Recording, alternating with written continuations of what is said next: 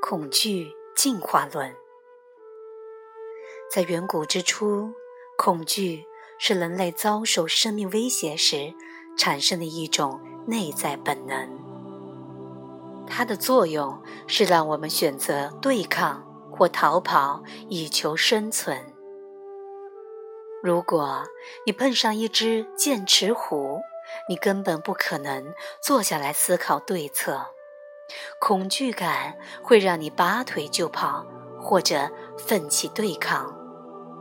作为一个原始人，你的生存依赖于你对恐惧感的反应。恐惧一直在各类物种生存当中扮演着重要的角色，直到现在。当我们面临生存的威胁时，它仍然在我们生命中起到一定的作用。如果有人用刀攻击你，恐惧会立即激发你逃跑或战斗的反应。不过，当我们变得越来越世故老练，越来越进入头脑以及头脑思维和情感的世界后，恐惧。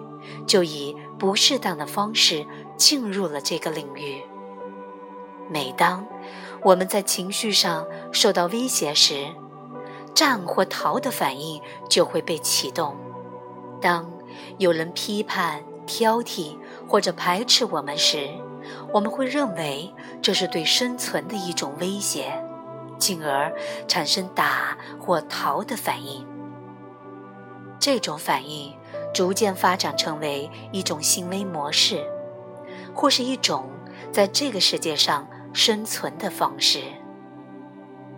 那些在儿童时期比较倾向于用逃跑来回应情绪痛苦的人，在成年之后通常会变得退缩或孤立。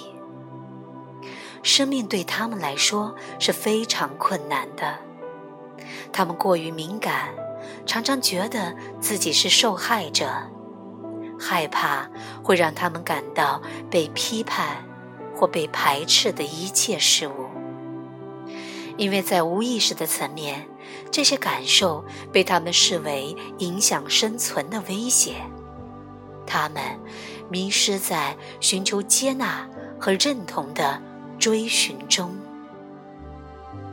而那些在儿童时期。倾向于用对抗的方式来回应情绪痛苦的人，则会变得争强好斗，有控制欲，有时甚至有暴力或凌虐的倾向。这些模式扭曲了我们生命的经验，影响了我们的人际关系。所以，把他们带到觉知中是非常重要的。真相是。情绪上的创痛从来就不会威胁你的生存。如果有人挑剔你、批判你，或者是排斥你，那真的跟你一点关系也没有。那是他们对自己的宣言，不是对你的。觉醒于当下时刻。使你获得一个前所未有的视角，也给你一个鸟瞰自己的机会，让你在小我与头脑的层面警醒地关照自己。只有觉醒，并且进入一个更高的意识层面，你才能关照。如果你不觉醒，那么，所有的自我认知，就都只是小我在试图去了解他自己。任何观点都不能超越小我，也不能将你引至解脱。